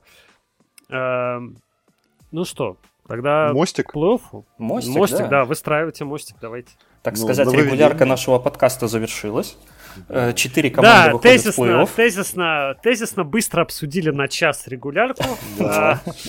Все как планировали. При этом Так. обсудили и программы, э, этот ПО, КХЛ, которые ле- легионеры фиксируют. И вообще, короче, понесло. И это просто всегда. показывает, что в нашем хоккее есть что обсуждать, есть что смотреть. И самое интересное, это она только впереди, только впереди. Ой, я Отлично. еще хотел последнее сказать про Салават Юлаев, вот, э, вылетело из головы э, и пришло обратно. В общем, э, классно еще, что на Салават постоянно ходит э, народ. Э, жаль, конечно, был сезон, когда у них был фин-тренер, когда вообще никто не ходил, но сейчас вот э, очень, э, очень рад за Ну, Уфу, за Эр- Салават Юлаев. Э- Эрк Вестерлунд, если ты о нем, это вообще специфический персонаж, который, ну... Влад, это была шутка. Это была отсылка. Ты что, ты не понял? Ой, еще пару слов про Витязь. Друзья, как раз хотел сказать, забыл. Подождите, сейчас я свои записи достану. Перекинули, кстати, да, мостик к плей- к плей-офф. Да, вот он, мостик. Ребят, почему плей-офф? Почему плей-офф это вообще другой хоккей? Что регулярку надо забыть как страшный сон, и когда начинается плей-офф, это вообще непредсказуемо, это вообще по-другому э, и так далее. Давайте. Я Андрей. готов. Наверное, Да. Давайте Да. Андрей, с Андрея начнем, да. Да, Влад. я готов, ребят. Во-первых, смотрите, почему плей-офф, э, в принципе, интересно смотреть. Э, в отличие от э, других э, видов спорта, э, плей-офф в хоккее э, играется до четырех побед по сериям. И, соответственно, м, это, скажем так, э, очень сильно влияет на подготовку команд друг к другу, потому что в течение регулярного сезона, когда матчи через день, ну, понятно, ты будешь играть там, больше фокусироваться на своей игре, да, то есть соперника там немножко разбираешь, э, примерно знаешь, с кем как играть, но плей-офф, э, когда э, заранее готовятся, смотрят, э, как играют, там, какие слабые места у твоих вратарей, да, как там вы играете, не знаю, там, в оборонительный, в атакующий хоккей, кто там комбинирует, с кем пожестче играть, э, с кем э, поменьше и так далее. Э, Поэтому очень сильно видоизменяется игра команд. Э, В том числе Э, Вот э, дам пример, да. Э, Во многих э, плей-офф сериях, э, что в КХЛ, что в НХЛ, вообще в принципе в хоккее, эм, э, очень часто на первые места выходят, а, это вратари, однозначно. То есть, если у тебя сильный вратарь, ты пойдешь далеко, с высокой долей вероятности. Э, Б, это третье, четвертое звенья. Э, Потому что лидеров часто закрывают. То есть, ну, как бы такого эффекта, как в регулярке, от индивидуальных хоккеистов не всегда можно ждать. И история показывает нам миллионы примеров, вот когда так происходит. И я тебя перебью, извини. Вот мне сразу интересно, почему тогда, э, что мешает э, командам закрывать лидеров в регулярке? Почему э, и, и как вообще это происходит? Что значит закрыли лидеров? Просто Ну, начинаешь с ними очень жестко играть? скорее Да. всего. Да. Больше внимания фокусировать, вот как, э, опять же, вернемся как к Барсу, в прошлом плей-оффе на два раунда просто закрыли Радулова. Радулов э, почти не, не совершал результативных действий до авангарда, который уже давал играть э, Радулову, и, соответственно, Радулов там вспомнил, что он так-то умеет играть в хоккей. Просто тут еще такой момент, знаешь, закрыть игроков на протяжении нескольких матчей, вот важно. Потому что, допустим, да, там какая-нибудь команда, возьмем, к примеру, э, Акбарс и там Салават Юлаев, да, Салават Юлаев в рамках одного матча закрыл Радулова. Окей, он там не совершил э, результативных действий. Но в следующем матче э, Акбарс играет там совершенно другой командой. И там, ну, будут готовиться по-другому. Они знают же свои слабые места, они понимают, как им нужно играть. Вот. А в рамках серии там еще очень сильно психология играет. То есть, если ты закрываешь игрока, у него не получается, да, вот он не забивает и так далее, он начинает психовать, он начинает удаляться э, и так далее. И выйти из этой психологической ямы, ну, могут, э, как, как говорится, не только лишь все. Вот. И, ну, это очень сильно заметно. И история показывает, ну, очень-очень много примеров таких. Плюс э, и психология играет э, на уровне вратарей. Когда у тебя вратарь может просто в какой-то режим бога войти, да, и просто там ловить абсолютно все. Вот вообще все, что бы ты ни делал, да, чуть ли там не из пустых ворот, э, там шайбы выкидывать, э, там отбивать каким-то невероятным образом. И это, ну, как бы давлеет. Потому что когда вратарь на кураже, э, а матчи идут через день, напомню, тоже, это довольно тяжело преодолеть. Поэтому э, команде, Я которая... прям Брейдена Холдби вспоминаю. Вот-вот-вот, да, тот самый, тот самый сейф, который им реально и выиграл.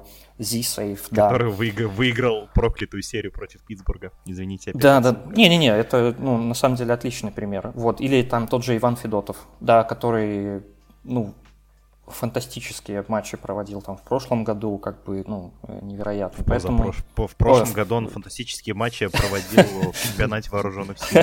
Да, прошу прощения. Кстати, оттуда без трофеев вернулся. Да, и вот еще последнюю мысль добавлю и дам вам слово, ребят, э, по поводу э, скажем так, вот смотрите, если лидеры закрываются, да, не могут там как-то преодолеть э, там оборону соперника и так далее, выходят на первые позиции, да, там третье, четвертое звено. И чем лучше у тебя исполнители там, чем лучше они реализовывают моменты, тем больше у тебя шансов как бы на победу. Потому что это люди, которые могут и в оборону, и в атаку. То есть а команды гранды, там не всегда бывает так, что у тебя там 4 тройки, да, ну, э, окей, 4 пятерки, если еще защитников брать, что они все играют вот одинаково результативно. Вот, поэтому такое более серьезное отношение к лидерам э, в плей-офф и присутствует. Вот. И, конечно, да, судьи еще чуть-чуть больше позволяют на льду Э, чем Добрый. в рамках регулярного чемпионата. И это тоже может играть огромную роль. Вот такие дела.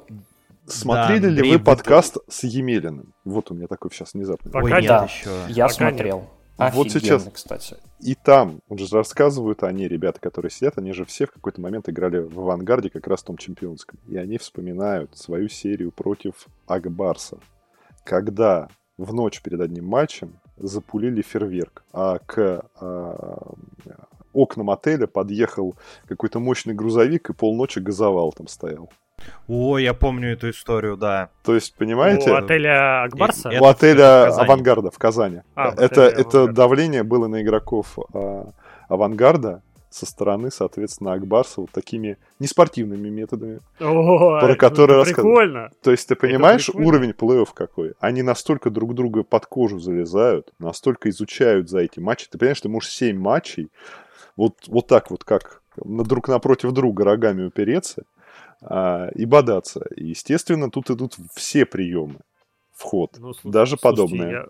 Я, я даже не представляю, насколько психологически тяжело отыграть, ну, как минимум 4 матча с одной и той же командой. Вот э, на, через день играя с ней.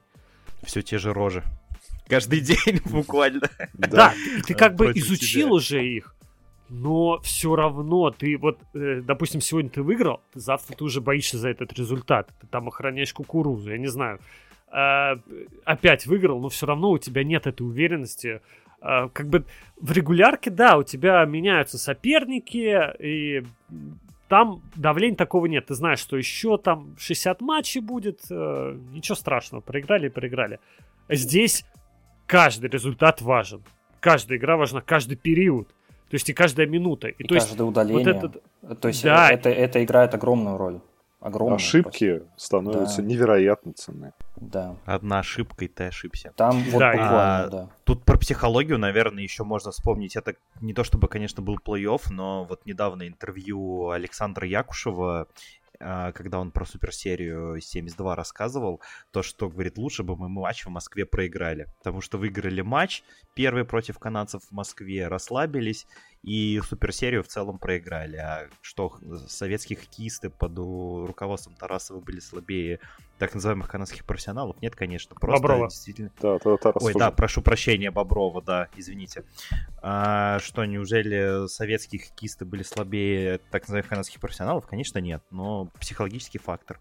Вообще, а, плей-офф в моей картине мира это, знаете, перезагрузка. То есть э, мы прошли какой-то подготовительный этап, которые были все 68 матчей регулярки. А, чуть-чуть там, кажется, есть неделя паузы между стартом плей-офф и завершением регулярки. Команды немножко так пришли в себя, разобрали своего первого соперника, подготовились. И вот тут начинается жар. Вот плей-офф для меня это вот прям самое настоящее начало праздника хоккея. То есть очень... Я больше всего люблю первые раунды, потому что очень много матчей. Все эти матчи важные. Каждую серию хочется смотреть. Игроки рубятся, бодаются. Какие-то есть э, принципиальные э, столкновения. Мне... Я так предполагаю, что СКА останется на первом месте, что очень вероятно, а Динамо Минск явно не прыгнет выше седьмого, то будет Роман Борисович, снова едет в гости к Минску, а Минск едет в гости к Арману Борисовичу, точнее в обратном порядке, но вы поняли. И вот эта рубка, и вот просто вы каждый раз обращали внимание, что насколько по духу и по смыслу отличаются игры плей-офф от э, игр регулярного чемпионата. То есть игру регулярного чемпионата вполне себе можно сыграть, ну так, катаясь пешком на одном коньке, дать основному вратарю отдохнуть, потянуть, не знаю, на ворота какого-нибудь парня из э, молодежки, ну, в общем, как-то этот э, матч провести. Плей-офф нет, все, сжали булки, биться, бороться, вообще война за каждый сантиметр квадратной э, полянки, и, не знаю, вообще люблю, обожаю. Особенно э, еще что стоит учесть, что плей-офф это гонка на выносливость. А плей-офф выигрывает, как правило, самая выносливая команда. То есть до этого у нас Получается, самой выносливой командой был московский ЦСКА, потому что их путь в прошлом году это две серии по 7 матчей с э, Локомотивом и Северсталью, точнее, с Северсталью и с Локомотивом, соответственно. Затем 6 матчей тяжелейшая серия со СКА. И э, шестиматчевая серия с Акбарсом тоже тяжелейшая. И тут э, последнее, что нужно сказать, что плей-офф это просто битва характеров. И это то, на чем мы поспекулируем, я думаю, чуть подальше. Они 4-2 обыграли, да, Акбарс в финале? Я думал 4-3. Мне кажется, 7 Ой, матчей сейчас... тоже было. 7, я 7. сейчас я проверю. Тоже... Они же в Казани Возможно, выиграли последний матч. Ой, я сейчас перепроверю. У меня почему-то, я когда это пытался вспомнить, думал, что 6 матчей. Нет, нет, но... 7, а я потому сейчас что... перепроверю. Подумал, да. что забавно довольно будет. А, делали в этом сезоне же нововведение перекрестный плей-офф. Я, честно говоря, не разбирался. То есть я понимаю, что первый раунд он играется как обычно в рамках да. конференции Западной Восточной. Чем выше занял, тем с более низкой командой играешь в первой восьмерке. Что происходит дальше, для меня это, знаешь, как в серии Саус Парков про ламантинов и сценарии. То есть два ламантина выталкивают шарики с наименованием команд, и типа вот они теперь играют вместе. Ну это примерно так и будет. Там две группы формируются, и, ну, я уже тут не буду примеры приводить. Я думаю, мы в нашем телеграм-канале, а, я а, приведу статейку, ссылку, где более детально написано, кто там потенциально с кем может играть на примерах. Потому что тут, ну, Телеграм-канал, ну, папа, кстати, не да. ставь, подписывайтесь, пожалуйста, ребята, будет, э, будем его тоже развивать. Да, так точно. Вот. А, и самое интересное в этом перекрестном плей-офф, а, что обязательно нужно сказать, да, это со второго раунда у нас пропадают эм, скажем так, конференция. Вратари! Вот это было бы классно, Да, и все три на три играем. И а, клюшки такие заточенные в конце вместо крюка. И на конях. Да, вот это я бы посмотрел, конечно. Вот да. это, конечно, да, турбо плей-офф. Ладно, э, на самом деле, да, у нас пропадает как, ну, как просто сущность э, конференции, да, то есть раньше мы вот, э, все, кто смотрит хоккей, да, говорили, вот там, допустим, у этой команды предел там э, финал конференции. А сейчас такого не будет. То есть у нас вполне вероятно могут быть пары э, в полуфинале там э, плей-офф КХЛ, да, там может быть Запад-Запад, Восток-Восток, а может быть Запад-Восток, Запад-Восток. Или вообще все западные. Ну, то есть это ты уже третий раунд плей-офф имеешь в виду, правильно? Да, да, да, да, да, да. Mm. Ну, я говорю, что финала конференции просто как бы не будет.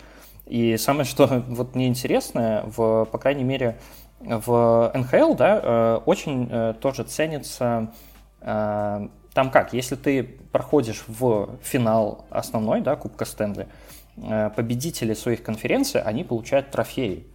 То есть ты как победитель там своей, там, допустим, восточной конференции или западной. То есть это прям кубок, и он да. ценится. То есть баннеры вывешивают на аренах.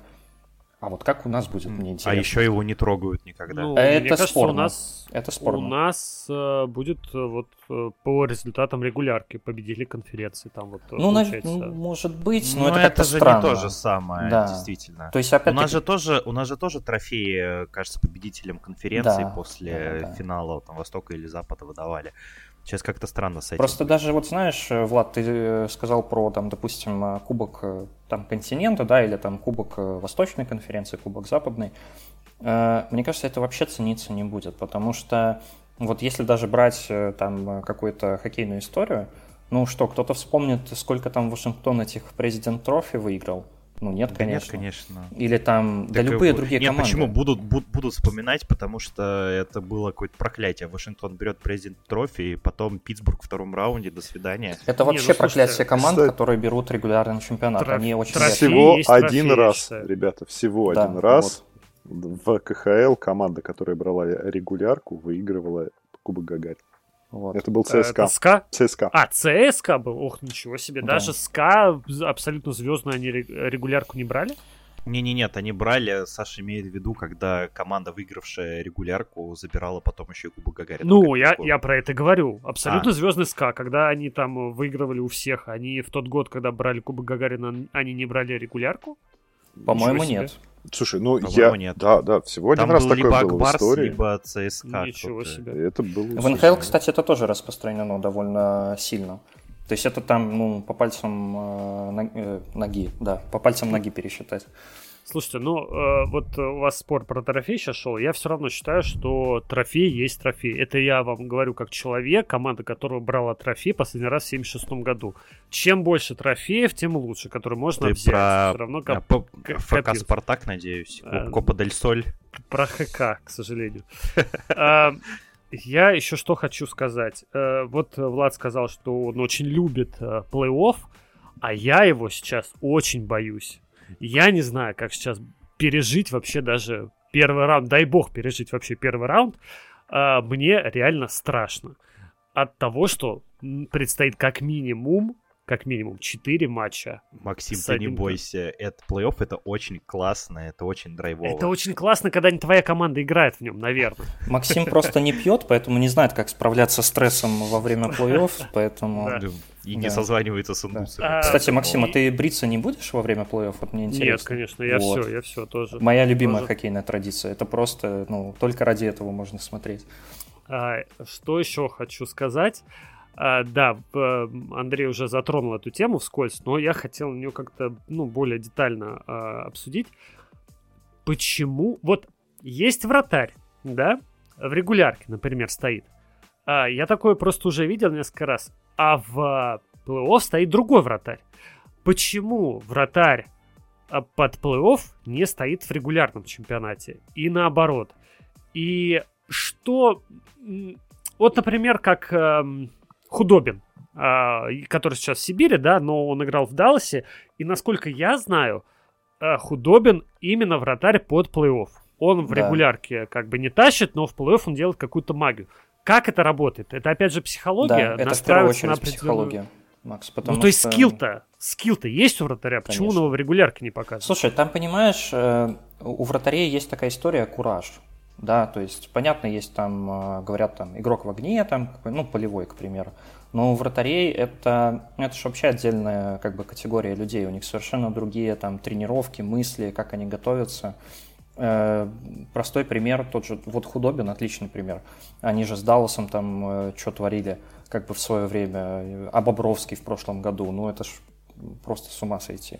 То есть это реально люди вообще в абсолютном фокусе, то есть они э, берут все ресурсы там э, до последней капли из себя, а, и, ну, э, мне кажется, это в первую очередь психология. Ну, плюс еще э, было же много случаев, допустим, э, когда, ну, травмы не берем, это понятно, тогда, ну, какой вратарь есть, такого ставите, да? Но м, бывает так, что, э, к примеру, там первый, второй матч, основной вратарь, ну вот он поплыл, ну что-то вот не тянет, да, то есть моменты, которые должен и так далее, и поэтому э, стараются максимально быстро э, решать проблему. И, ну, то есть ты уже все, у тебя пан или пропал максимально. Поэтому бывают такие истории, э, когда просто ставят там второго вратаря, и он там тебе как бы до чашки дотаскивает тебя, грубо говоря. Поэтому вот такая история. В первую очередь, мне кажется, это психология. Я вот тоже, когда задал этот вопрос, и ты, ты начал на него отвечать, я вспомнил пример э, из футбола. Э, Если вы знаете такого вратаря, как Гильермо Ачоа, э, Ой, да, легенда. мексиканского, э, он как бы тащил только на чемпионатах мира, потому что в сезонах это И было в- и абсолютно... в сериях пенальти. Э, да, потому что в сезонах это был абсолютно посредственный вратарь, который стоял в абсолютно среднем клубе. Вот, и ничем не выделялся. Но на крупном турнире, да, все говорят только об Ачо.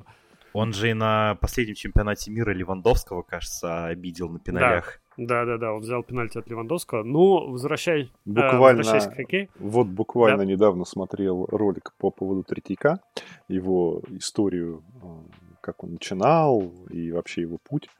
Э, и э, его коллеги по цеху, его бэкапы тогдашние, и когда он был бэкапом, все отмечали его характерную черту, которая, видимо, и позволяла ему добиться того, чего он добился – а полное, как они говорили, отсутствие нервов. Ну, то есть это был человек, которому было абсолютно на все. Он мог абстрагироваться, нацелиться на игру, и это обеспечило ему успех вот на протяжении долгих-долгих лет. То есть действительно нервы для вратаря это определяющий фактор. Да, Слушай, такое ну, же бывает, знаете, такой пример был, буквально тебе нужно, например, на коробке, там, на воротах постоять какое-то время, да, там тебе верхом никто, конечно, кидать не будет, но тем не менее, бывает, что когда ты в full фокусе стоишь, и ты этой клюшкой, коньками, вообще тебе низом не забросить, а бывает такое, что ты вообще все зеваешь, и что с этим делать абсолютно непонятно, поэтому настрой, это, конечно, это, конечно, да. Вот и интересно, что Андрей опять же зацепил, э, что на первую роль а в плей выходят э, игроки третьего и четвертого звена, которые как бы в регулярке, ну, получают по сколько там? По 6, по 7 минут, наверное, да? Ну, третий нет, Ну, по-разному, ну да, там минут. до 10 минут в среднем, наверное. Мне кажется, 10 минут это даже много. Ну, смотря звена. какая команда. Есть такие, где третье звено, ну, знаешь, там много кто играет там в типа меньшинстве. Да-да-да, или вот на такие моменты выходят, поэтому, ну так, да, 6-7 минут. Поэтому, да, если у тебя есть э, запас из таких парней, которые без нервов, опять же, как сказал Саша, ну, это касательно было вратарей, но все равно, я думаю, здесь тоже. А, потому что в четвертых звеньях обычно играют а, молодые парни, да, а, выходить в плей-офф и показывать себя, э, ну, это прям дорого стоит, и за этим точно наблюдать, потому что, ну, по сути, да, как мы уже сказали, плей-офф это вообще, вообще другой хоккей. И вот э, можно Я, обсудить, кстати, опять же, тему... перебью. Да. Третье, четвертое э, звенье — это далеко не всегда молодежь. То есть mm, бывает там да. дядек таких набирают опытных, поэтому... Вот в «Динамо» там, спорно. я напомню, играет Каблуков, у которого тут было тысяча матчей в чемпионатах России. Которому под 40 уже? Ну, как бы, сейчас посмотрим, кстати, сколько ему лет, ну, тысяча матчей в чемпионатах России, то есть еще Суперлиги. Терпеть его, кстати, не могу. Ну, вот и... Так, ну, это мы вырежем. Ладно, не будем. А, хорошо. 36 Моя ошибка 36. И почему-то я был уверен, что четвертое звено это уже для пацанов, которые системы подтягивают, чтобы они почувствовали вот игру именно уже КХЛ, э, уже высокого уровня. Mm. Не, ну, знаешь, наверное, почему молодежь тоже, туда да. не ставят? Э, на самом деле четвертая, третья, ну, третья так уже спорно, конечно, в современном хоккее, но четвертая прям вот стабильно это это такое звено, где от тебя не требуют чаще всего какого-то креатива. То есть это те самые наши любимые биться-бороться. То есть это реально где-то почистить, где-то замедлить темп игры, да, где-то помочь вратарю, ты, там в меньшинстве поиграть. То есть это там э, абсолютно понятные, четкие задачи. Если вы забили, ну вообще кайф. Но от них этого не требуют. То есть это люди, которые выходят, э, поборолись, шайбу выкинули, сменились и поехали дальше. То есть вот такая Рабочие история. лошадки. Да, да. А, я хотел тогда еще затронуть тему судейства в плей-офф, а, потому что я не наслышан, плей-офф я еще не смотрел на постоянной основе, я к нему только готовлюсь, как и а, вы сейчас. Вот, и мне интересно, за что можно в плей-офф получить две минуты? Э, за убийство обычно. Э, ну, в смысле, а с особой жестокостью или просто? Нет, с особой жестокостью это уже, как правило, большой штраф на 4 минуты, а там уже, не знаю, расчленение, четвертование, может быть 5 плюс 20. Да. Э, осуждаю на всякий случай, да. Я хочу сказать, что вот вот все, что было в регулярке, уже не прокатит. Поваляться там, посимулировать тебе не дадут, да? Э, да, смотри, зацепы. Ну, если ты не в Санкт-Петербурге играешь, то не дадут, конечно. Ой, да, да ладно. Так, ну хватит. Не, ну, ну это хватит, уже ну, спорно, хватит. конечно, да. Это, ну, да, да, да. Э, я, смотри, тут э, такой важный, это, это хороший очень вопрос, да, типа за что дают удаление в э, плей-офф. Там должен быть вот прям, ну такой верняк, что там подножка, это вот прям подножка-подножка, да, или там игра высоко поднятой клюшкой, что прям вот точно попал. Э, то есть по мелочи, может быть, еще там в первом раунде еще такая вайп регулярки будет присутствовать, но дальше, э, потому что все понимают важность одного удаления. Оно может, ну реально, один гол может решить тебе исход вообще тупо всей серии. И серии, поэтому да. Э, судьи стараются, если уже давать, как бы штрафы, то там, где будет, точнее, не будет вопросов. То есть такие вот э, спорные эпизоды, они будут сходить на нет.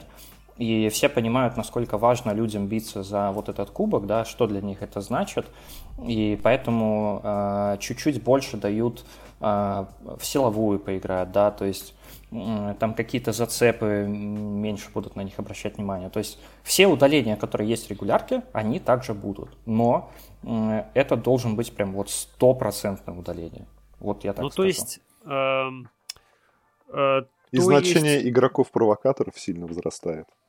Вот О, эти вот умельцы залезать под кожу, вот я думаю, что есть непревзойденный лидер и образец, а, для всех в континентальной хоккейной лиге это Лео Комаров.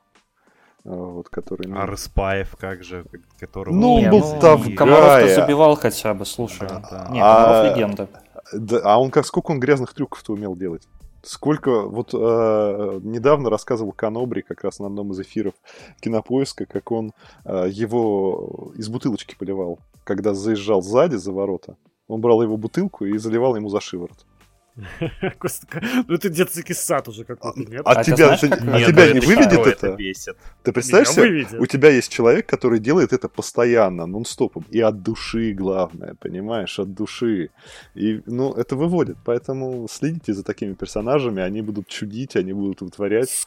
Слушайте, сколько интересных маленьких деталей открывается после регулярного сезона. А, Удивительно. А, да, не, но не, не, мы самый главный забыли. И атмосфера другая, и да, да, вообще да. другой вид спорта, действительно. Да. Мы самый главный момент забыли, это про плей-офф. У нас нету овертайма 3 на 3 и нету булитов, ребята. Ой, да. О, у нас играется да. 5 на 5 полноценные периоды. Золотой гол, так сказать.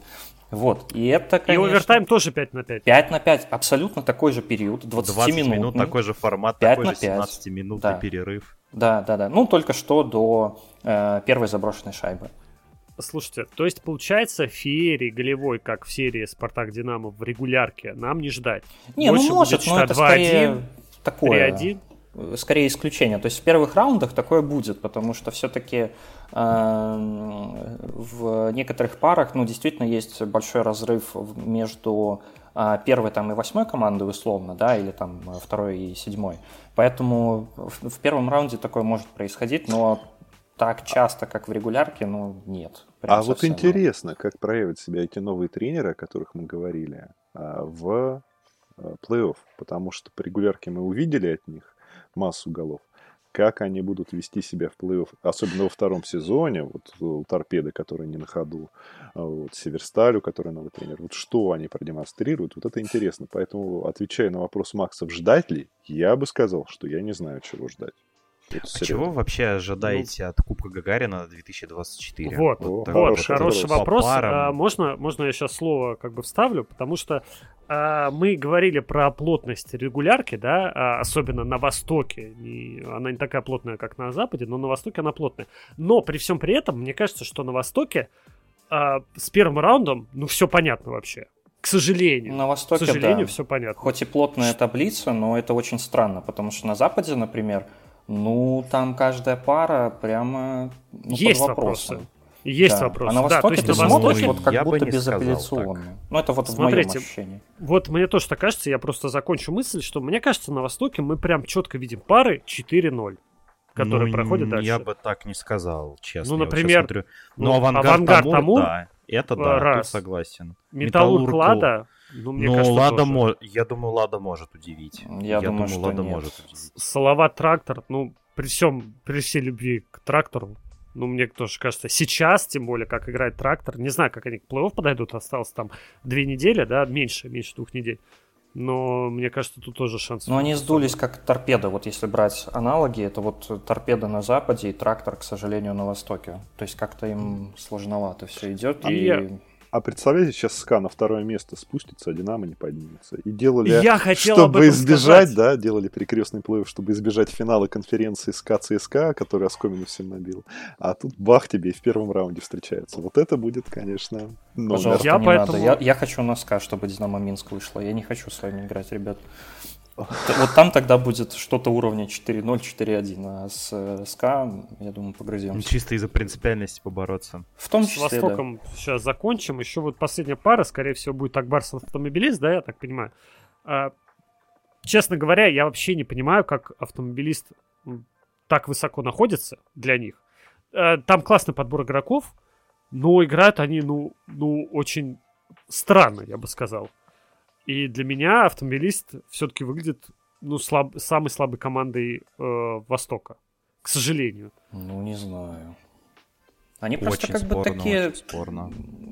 Играют не вау, но они добиваются результата, а это очень, очень важно. То есть, Это в плей-оффе это важнее. да, потому что ты деле. можешь играть сколь угодно красиво, но будешь ты там проигрывать Е- в две шайбы, а толку? Я не про, сату, не про красоту говорил изначально. Я говорил про то, что у них просто слабая невзрачная... э, ну, невзрачная, ладно, это я уже зацепил красоту. Хорошо. А, принимаю ваш тейк, но мне все равно кажется, что в паре Акбарс автомобилист, какой бы Акбарс не был, ну, Акбарс э, 4-0 сделает. Ну, Запад, да, для первого раунда традиционно выглядит сильнее. То есть, если сейчас посмотреть СКА Динамо, ну, э, даю Динамо шансов просто за, за счет того, чтобы упереться. Вот смотрим дальше. Динамо, Москва, ЦСКА. Опять же, да, непонятно через 4 игры, какого у нас будут итоговые пары. Но Динамо, Москва, ЦСКА даже в том состоянии, в котором он есть сейчас, а, с условием того, что вернулся Федоров, и с учетом того, что опять начинается плей-офф, я все равно считаю, что это очень опасный соперник абсолютно для любой команды на Западе. То есть и СКА бы могло не поздоровиться, и Динамо тоже. Ну, я считаю, все-таки я даю больше шансов Динамо по нынешней игре ЦСКА, но ЦСКА это те еще зубры. Давайте ну, так. Локомотив. э, опыт же играет, все-таки два кубка, Играет. это не... Это, это, это да. роляет, конечно. Но сейчас просто в них не веришь, и вот поэтому как-то и, наверное, ну да, фон. поэтому... это А всё- если, э, так сказать, подытоживать вот это гадание на кофейной гуще, готовы ли вы сейчас, вот так вот пальцем в небо ткнув, зажмурившись, назвать чемпиона, обладателя перед? Папа не ставь, Да, давайте. папа не ставь. Папа не ставь, Именно э, поэтому я предлагаю вам назвать... Хочу сказать Авангард Омск. Мне так понравились последние матчи Авангарда на самом деле, и мне так нравится картинка, которую показывают оттуда. Это что-то, я уже об этом писал, это действительно что-то близкое к лиге, которую мы не хотим называть, и это смотрится очень круто, и они играют в такой, знаете, мощный, затаптывающий хоккей, но посмотрим, чем кончится дело. Так, Андрей.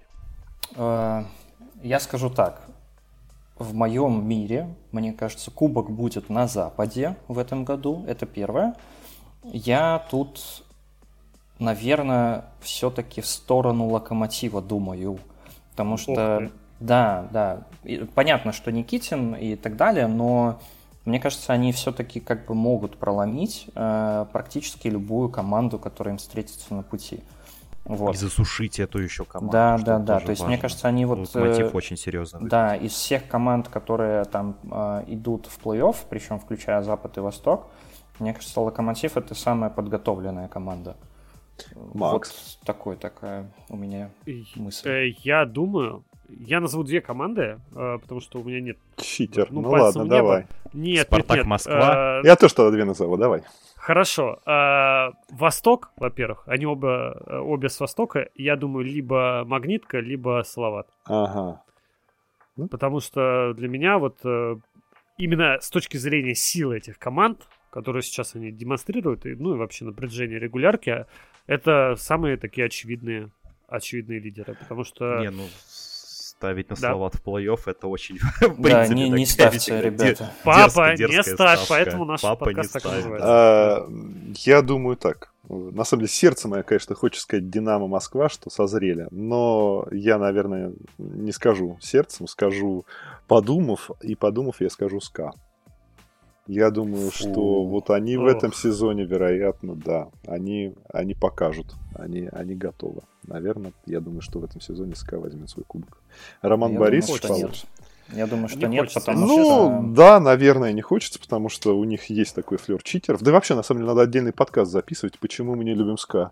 Почему никто Но- не любит ска, кроме Да, да, жителей да. Это Петербурга. будет после завершения А, регулярки, я ду- точнее, после завершения плей-офф, я думаю. Да. С абсолютным уважением относимся к болельщикам СКА, но как бы есть свои вопросы. Да, но это, Да. ты знаешь, это как история, наверное, с э, вот такими клубами типа Пари Сен-Жермен в, Абсолютно, во кстати. Франции. Вот, Да. вот это, наверное, то же самое. Ну, ладно. «Зенита» в Санкт-Петербурге. А, а, так вот, я думаю, СКА. Вот. И еще один момент, кстати говоря, перед, наверное, уже финализируя наш подкаст, я э, хотел у вас спросить. Вып- выпуск, Саш, выпуск, не финализированный После- подкаст пока. подожди, я, я- я- мы я по СКА понимаю, что ты про СКА начал говорить, да, но... А, у вас есть наверняка какие-то впечатления от плей-офф прошлых лет, которые вы видели? Какие-то, может быть, не, ну, давние, недавние, любые. Вот какое-то яркое впечатление, яркая эмоция, которая у вас осталась. У меня а, есть, я хотел им поделиться, но, знаешь, это не тот случай, когда яркое, оно яркое, но в смысле оно не позитивное. А, И я боюсь его повторения очень в этом сезоне, в этом сезоне плей-офф. А, Это был сезон, когда в «Динамо» играли Шипачев, Кагарлицкий, Яшкин. И когда мы играли со СКА. Я ходил на один из матчей на арену. И я увидел э, в какой-то момент, ну, идет матч, э, весы туда-сюда, качели. э, И я увидел, как команда выключается. Она выключается, и ничего не происходит. Я имею в виду «Динамо». И СКА так спокойно всех съедает. И вот в этот момент на арене хоккей нужен был только болельщикам с фан-сектора. Они орали, они заводили. Я видел, как они обращались ко всем остальным болелам, просто вот руками махали, поддержите команду. А все сидят вот как в воду опущенные. И я смотрю на команду Динамо, и я вижу, что им это тоже уже не надо. Они доигрывают. И вот этого я больше всего боюсь. Это у меня такой прямо от посещения хоккея яркая, но негативная эмоция. Ну, наверное, как негативная. Это тоже часть хоккея, да? Поэтому и за этим, наверное, тоже хотим смотреть. Не только Ну, за я, наверное, победами.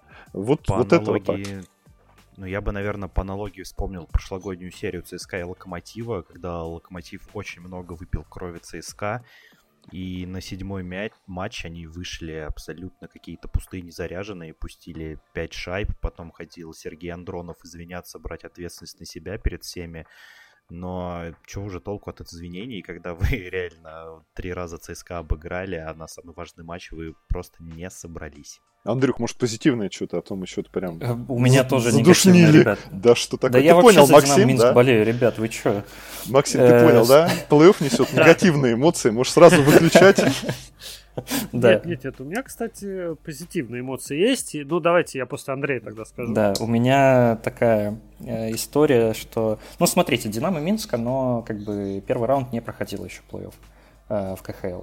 Я помню, по-моему, это был сезон 14-15. Эм, мы играли с тогда еще Йокеритом в плей-офф. Йокерит э, злющий, прям вообще был, ну, финский биться бороться. Э, Не знаю, как это на финском, конечно, но тем не менее. По-моему, это был четвертый матч. Э, Я сидел на трибунах с отцом, и я помню последние 10 секунд матча. Это просто кошмар. Я обычно беру места за воротами в, в зоне нападения Динамо Минск. И получается, мы проигрывали в одну шайбу на тот момент. Находятся все игроки в зоне, уже шестой полевой, все как надо. И защитник Лукаш Крайчик.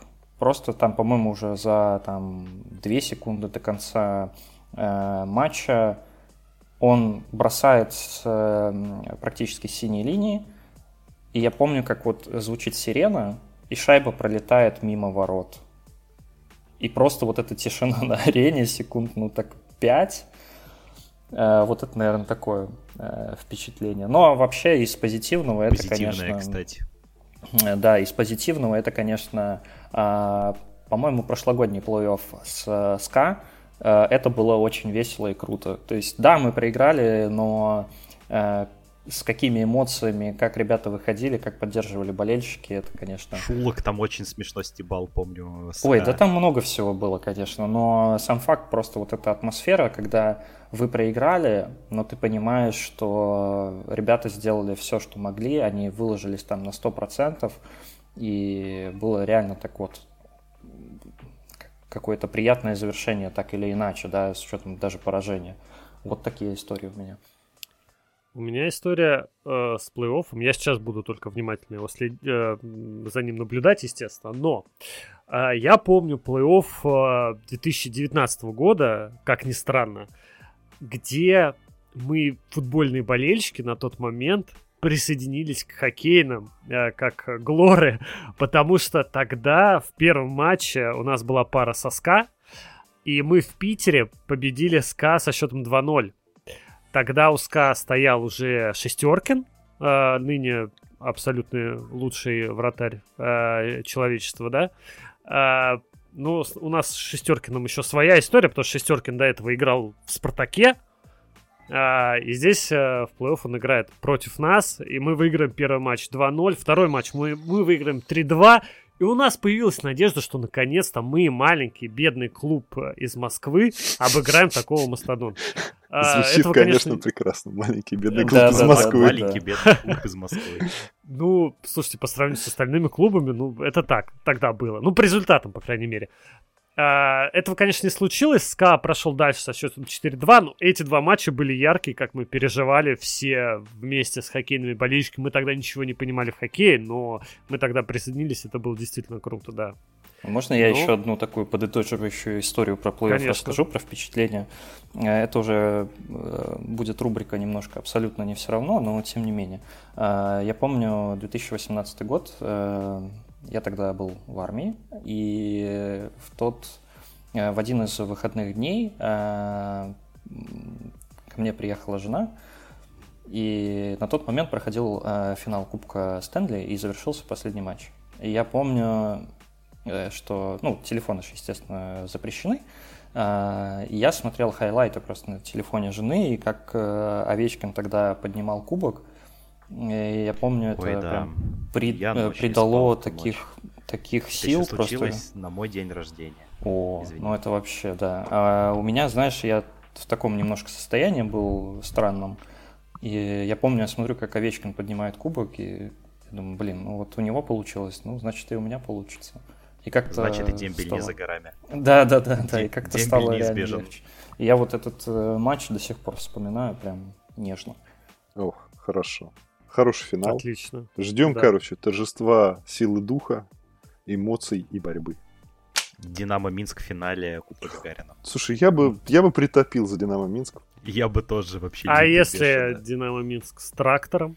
О, Динамо Минск все ну, равно. Ты хватит как вопросы задавать. Тут нужна будет, знаете, вот это э, анонс матча как э, битва лидеров, но битва тракторов. Вообще, я хочу вас поздравить э, с тем, что все наши команды оказались в плей Во-первых, это, мне кажется, это, это достижение. Поэтому поздравляю вас.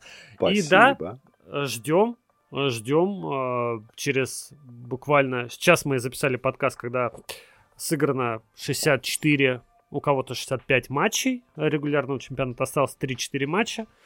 Э, буквально через 10 дней стартует плей-офф Кубка Гагарина. Все ждем. Запасаемся валидолом, какими-нибудь успокаивающими таблетками. Э, 12-летним Макелланом, потому что да, как да, иначе да. это пережить. С замиранием сердца наблюдаем и ждем а, о объявлении цен на матче плей-офф. Ого, потому что, да. да, я боюсь, что цены заломят приличные. Это, но... это больно, это всегда больно. И ведь еще и разберут все. Ребята, тут у нас все нормально с этими ценами, так что... Вот, вот и повод притопить. Вот и повод притопить за Минск. Да, ребят, По спасибо большое. На выезд в Минск. Спасибо всем большое, что пришли, записались. Спасибо большое, что дослушали до этого момента. Это был «Папа, не ставь». Второй выпуск.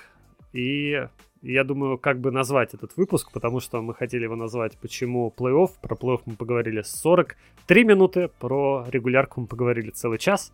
Ну, я думаю, мы об этом как-нибудь подумаем. Спасибо, ребята. Всем Всем пока. Спасибо, всем пока. Пока, ребят, всем спасибо.